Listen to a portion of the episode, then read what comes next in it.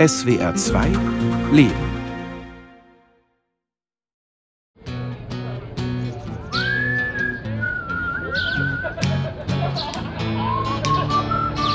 Der Mann Der Frau.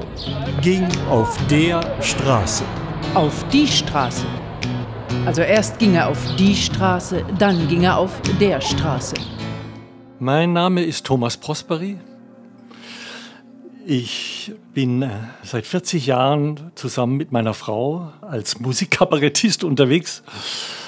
Wir nennen uns Falschwagoni.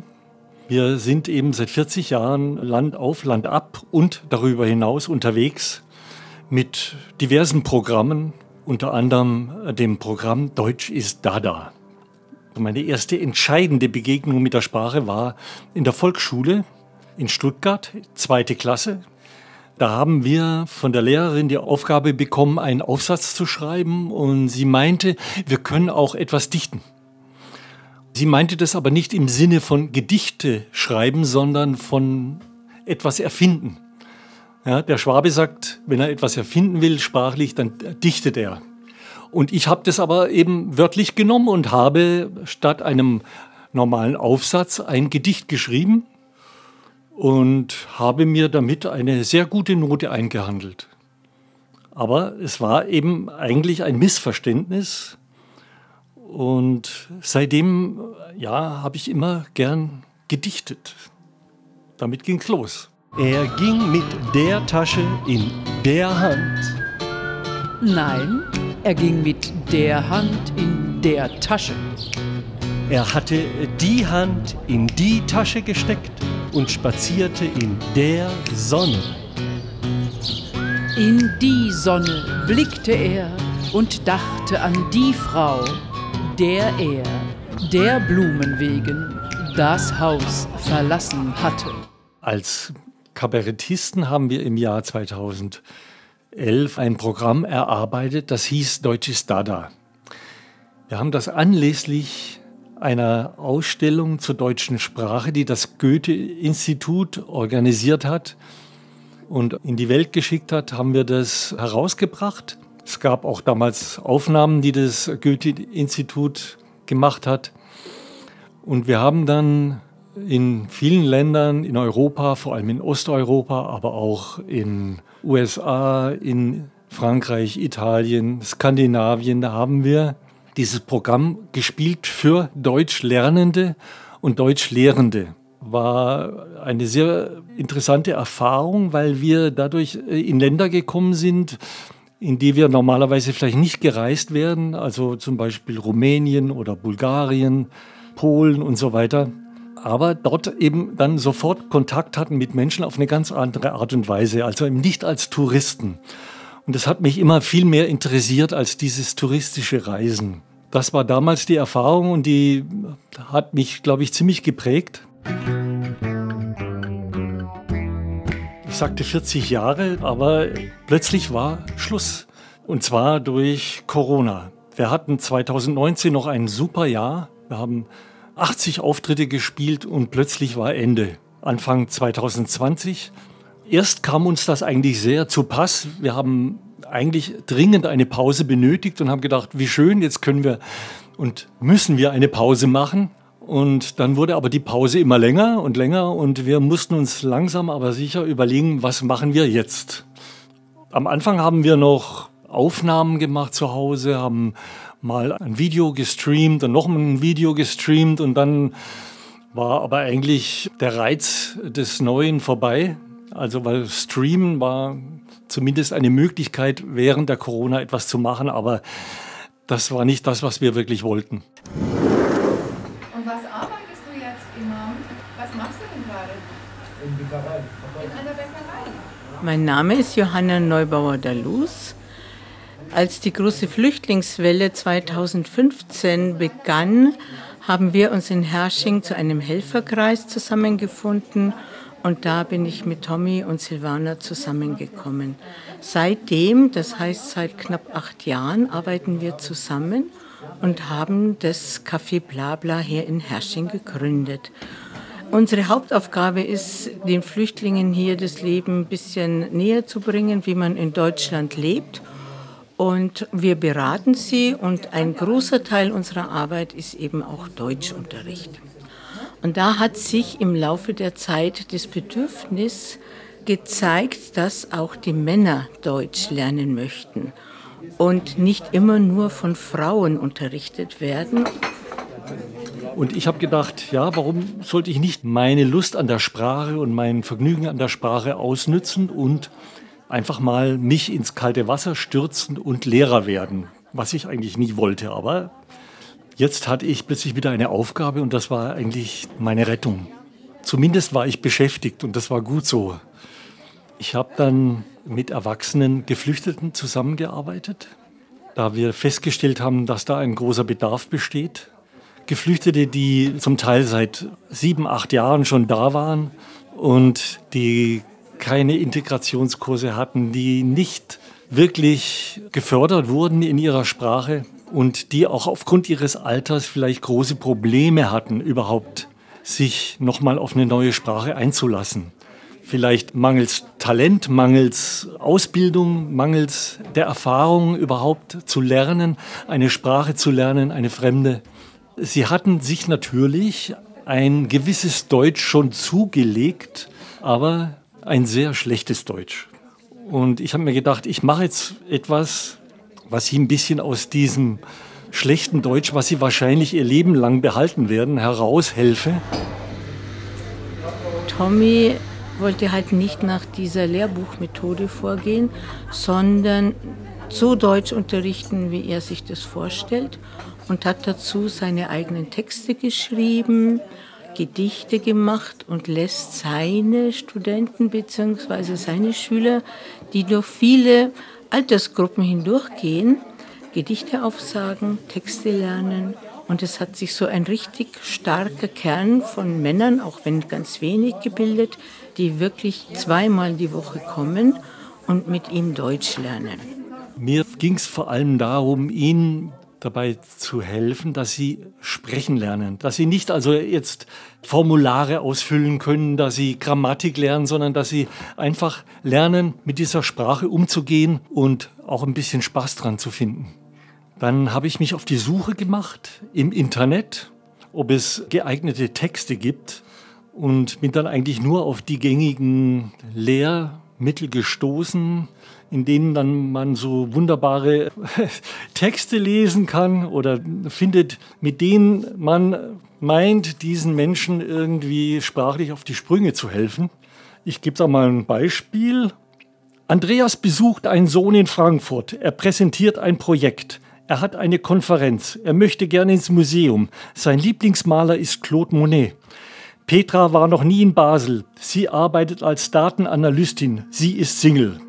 Das ist ein Text, mit dem Menschen, die gerade von der Flucht kommen oder vielleicht auch schon länger da sind, jetzt eine neue Sprache lernen sollen, Deutsch. Deutsch ist nun mal eine wirklich sehr schwierige Sprache und wenn man so etwas diesen Menschen präsentiert, dann wird es zum Horror. Ja, dann verliert derjenige sofort die Lust, überhaupt sich damit weiter zu befassen, weil da werden Worte verwendet und Formen verwendet, die mit dieser Lebensrealität dieser Menschen überhaupt nichts zu tun haben. Noch ein Beispiel. Ist der Kuchen fertig? Nein, er muss noch 45 Minuten backen. Der Kuchen muss backen, ja, steht da drin. Wie spät ist es jetzt? Es ist Viertel nach zwei. Gut, dann können wir um drei essen. Nein, dann ist er noch viel zu heiß. Frühestens Viertel nach drei kannst du ein Stück probieren. Ja, also ich, man merkt, wir sind in Deutschland. da spielt Pünktlichkeit eine große Rolle und selbst ein Kuchen muss sich pünktlich verhalten, damit er eben dann auch gegessen wird. Ich habe mir dann überlegt, ich schreibe eigene Texte. Ich versuche in einfacher Sprache Geschichten zu erfinden, wo etwas Lustiges passiert und wo etwas passiert, was Sie aus Ihrer eigenen Realität kennen entweder in ihren Familien oder als Geflüchteter im Amt oder auf der Straße oder sonst irgendwo. Wir sind zu manchem Quatsch bereit, doch nicht zu jeder Jahreszeit. Wir singen nicht Holladio, wir bringen es im Radio. Hallo,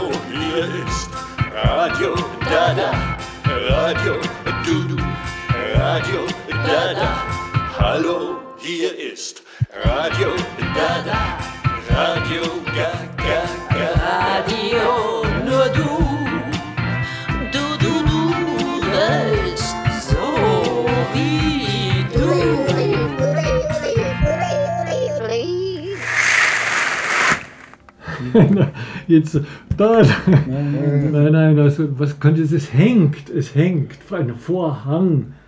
Es hängt vor dem Fenster. Vorhang ist Vorhang. Ah, äh, Das ist ein Vorhang. Da.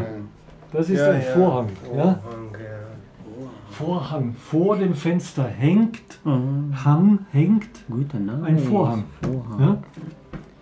Vorhang. Was ist ein Ast? Und ich habe dann gemerkt, dass mir das wahnsinnig Spaß macht. Also ich habe dann angefangen, kurze, seitenlange Texte zu schreiben, am Anfang vielleicht auch etwas zu kompliziert. Es ist nun mal so, ich bin kein Lehrer. Ja, ich hatte auch nie vor, Lehrer zu sein und ich verfüge nicht über eine Lehrdidaktik, aber ich verfüge vielleicht über eine gewisse Fähigkeit, mit Menschen zu sprechen, und zwar so, dass sie mich verstehen und vielleicht auch etwas aus ihnen herauszukitzeln, was sie in einem normalen Unterricht nicht machen würden. Ein Beispiel, ich gebe ihnen auch kleine Gedichte zum Auswendiglernen. In einer kleinen, kleinen Stadt lebt eine kleine, kleine Frau.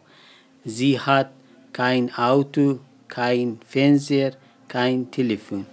Sie hat zwei Kinder, eine kleine Sohn und eine Tochter. Die ist schön und groß, zwei Meter zehn. Hallo, ich bin äh, Rafiola Naseli aus Afghanistan. Er macht immer noch kleine Fehler, aber das ist so schwer im Deutschen, ja. Dieses einen kleinen Sohn. Und sie lernen es. Sie versuchen es zu lernen. Und da habe ich gemerkt, das Auswendiglernen von prägnanten Sätzen und Texten, das hilft wahnsinnig, um die eigene Sprache zu verbessern. Es tut mir leid, morgen habe ich keine Zeit. Ich habe einen nötigen Termin in Landrassam, da muss ich hin. Sie haben mir geschrieben, dass ich kommen muss. Morgen um halb sieben fahre ich mit dem Bus. Alles easy, alles klar. Um dann bin ich zurück. Es geht nur um ein Formular, 25 Seiten dick. Ich bin Selim, mein Nachname ist Aydin aus Afghanistan. Ein Ast, A-S-T. Das ist schwierig. Das ist schwierig. Das ist etwas, was das hat mit Bäumen zu tun. Jeder Baum hat mehrere Äste. Der Baum, ja, da ist der viele Baum Äste. und dann hat er viele Äste. Ähm, Das sind Sie einmal ein- sagen. Ein Ast. Ast und Ja, und- das ist Laub. Das, Das ist ist das Laub, Laub, ja, genau. Das ja. ist das Laub. Ich sammle kleine Gegenstände, die sammle ich in einer Kiste und die lege ich dann auf den Tisch und dann müssen sie mir sagen, was das ist. Und das wiederhole ich immer wieder, bis sie irgendwann wissen, was ein Stück Draht ist, was eine Schnur ist, was eine Reißzwecke ist. Oder ich habe Bilder von Dingen, sei es eine Kaffeemaschine, eine Schaufel, ein Hammer und lass sie anhand der Bilder überlegen, wie das heißt oder umgekehrt. Ich sage ihnen den Namen und sie müssen dann auf den Bildern suchen, welcher ähm, Gegenstand gemeint ist. Das ist eine Geschichte, die ich gerne mache. Ich bin Ghulam Jafari. Ich komme aus Afghanistan. Der Wunsch, die Mutter fragt ihren Sohn Manuel, was wünschst du dir zum Geburtstag? Okay, okay. Also die, die Überschrift heißt Der Wunsch. Was ist ein Wunsch? Wunsch, äh, Wunsch. Im Geburtstag. Äh, ich, äh, Ja, und Ja, ja, es, äh, es gibt, wenn du etwas willst, gerne Ja, haben willst, ja, dann hast du einen Wunsch. ja, und, Und das, das ist der Wunsch und das Verb ist wünschen. Wünschen, Ja? ja. Was wünschst du dir zum Geburtstag? fragt die Mutter ihren Sohn. Ja? Ja. Will wissen, ob er einen Wunsch hat. Okay.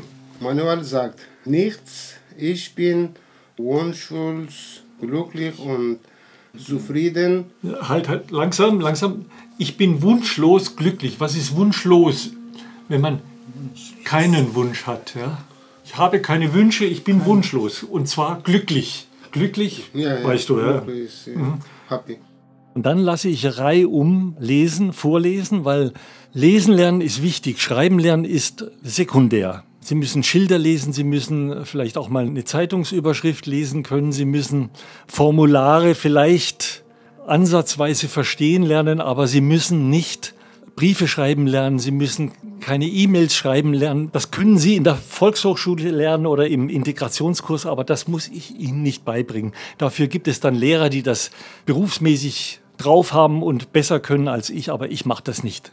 Ich lese mit Ihnen Geschichten über Ehepaare, die sich zerstreiten, über Kinder, die nicht in die Schule gehen wollen, über Menschen auf der Straße, die seltsame Begebenheiten haben und so weiter. Zum Beispiel sowas wie, ich habe beim Putzen gepatzt, das Aquarium ist geplatzt. Jetzt sind in meinem Reihenhaus die Haie raus. Wenn die Schüler das verstehen, dann haben sie wirklich was zu lachen. Und da lasse ich dann reihum lesen und ich erkläre ihnen jedes Wort, jeden Begriff. Und das mache ich dann immer wieder, weil Wiederholung ist also absolut notwendig. Weil ein einmal gehörtes Wort, das prägt sich nicht ein. Man muss es gehört haben, man muss es selbst gesprochen haben, man muss es immer wieder sprechen, bis es endlich dann im Gehirn ankommt. Brächtest du mir Öle, wenn ich es befühle? Ich böte dir Brühe, bräuchtest du sie? Ich nehme davon, wenn Möhren drin schwimmen. Hülfen auch Rüben, dich zu verwöhnen? Mich zu verwöhnen bedürfte es mehr. Was wäre, wenn du mir Brötchen bügst? Ich riete dir ab, ich verdürbe sie dir. Ach, flöchte sie meine strähnige Mähne. Wüsche und schüre und föhnte mein Haar. Dafür empfehle ich dir den Friseur. Ich finde es gut, Sie teilhaben zu lassen an meinen Möglichkeiten, mit der Sprache umzugehen und Ihnen etwas zu vermitteln. Außerdem lerne ich von diesen Menschen was. Sie lernen von mir, ich lerne von Ihnen. Ich erfahre Dinge über Länder, über die ich bisher eigentlich nichts gewusst habe. Afghanistan, was habe ich bisher über Afghanistan gewusst? Jetzt weiß ich, es gibt dort verschiedene Volksgruppen, die unterschiedliche Sprachen sprechen, die unterschiedliche Kulturen haben, die unterschiedliche Küche haben. Es ist ein gegenseitiges Geben und Nehmen. Ich bin seit einem Jahr in Balabala äh, zu lernen mit Herr Prespuri. Herr Prespuri ist ein netter Mann und er hilft mir beim Schreiben und Reden und auswendig lernen. Manchmal gehe ich mit Herr Prespuri spazieren und Fahrrad fahren. Wir lernen viele Worte, Fragen und Antworten und lernen, lernen, lernen. Dieses Jahr habe ich viele Deutsch gelernt und ich bin glücklich, diesen Mann, diesen Lehrer gefunden zu haben. Meine Schüler, die ich jetzt hier habe, das sind im Moment lauter Afghanen, afghanische Männer über 25, eigentlich sogar über 30, die natürlich auch spezielle Probleme haben, Familienväter. Die Jüngeren, die lernen anders, die lernen schneller und die bekommen auch mehr Unterstützung. Das heißt, sie bekommen schneller einen Integrationskurs, sie bekommen vielleicht sogar eine Ausbildung. Nicht, dass es wirklich schnell geht, aber es geht etwas schneller als bei den Älteren. In Deutschland ist es furchtbar wichtig, Müll zu trennen, aber richtig. Alu, Plastik und Papier. Für alles gibt es Heimat hier. Styropor, Klamotten, Glas, Pappe, Pampers, Laub und Glas. Möbeldosen, alte Speisen, Obst, Gemüse, Biodreck, alle Reste müssen weg. Wer das richtig machen will, trinkt den ganzen Tag den Müll. Was wäre mein Wunsch, dass auch diesen Menschen, nämlich den Erwachsenen, die eigentlich schon das halbe Leben hinter sich haben und jetzt aber völlig neu anfangen müssen, dass man die anders behandelt, dass man sie anders fördert, dass man sie nicht zwingt, in irgendwelche Kurse zu gehen, in denen sie nichts verstehen, wo sie dann drin hocken unter anderen Schülern, die auch nichts verstehen. Die sitzen da, schreiben mit, lesen irgendwas an der Tafel, verstehen nichts, verstehen den Lehrer nicht. Und dann kommen sie zu mir und dann sagen sie, du bist der Erste, den ich überhaupt verstehe. Und bei mir können sie dann anfangen, auch über sich und über ihre Probleme zu reden, über ihre Geschichte zu reden. Sie erzählen mir Erlebnisse, die sie hier hatten, die sie auf der Flucht hatten. Und ich finde, das wäre eigentlich Aufgabe aller in unserer Gesellschaft und auch der Institutionen, solche Menschen zu fördern und ihnen hier eine Perspektive aufzubauen. Also das wünsche ich mir wirklich. Und man sieht gerade bei einem dieser Flüchtlinge, bei Golam, wie er mit der Zeit immer offener wurde. Das heißt, er traut sich mit uns zu sprechen. Man sieht, er ist hier angekommen und er hat Ansprechpartner. Und man sieht einfach, dass ein total verschüchterter, traumatisierter Mensch offen wurde. Und ich denke, da hat Tommy einen ganz großen Anteil davon. Und insofern finde ich das so toll, dass es ihn gibt, dass er den Unterricht hier macht.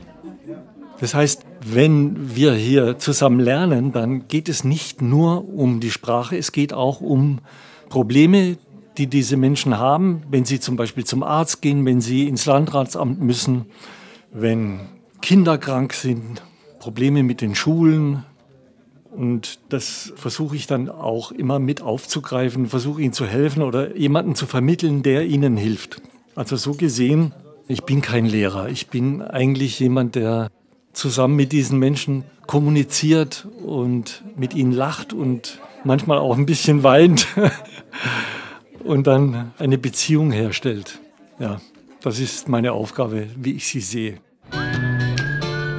Dabei zupfte der Mann der Frau in der Sonne auf der Straße der Blüte der Blume die Blätter aus, bis nichts mehr übrig blieb. Außer der Liebe.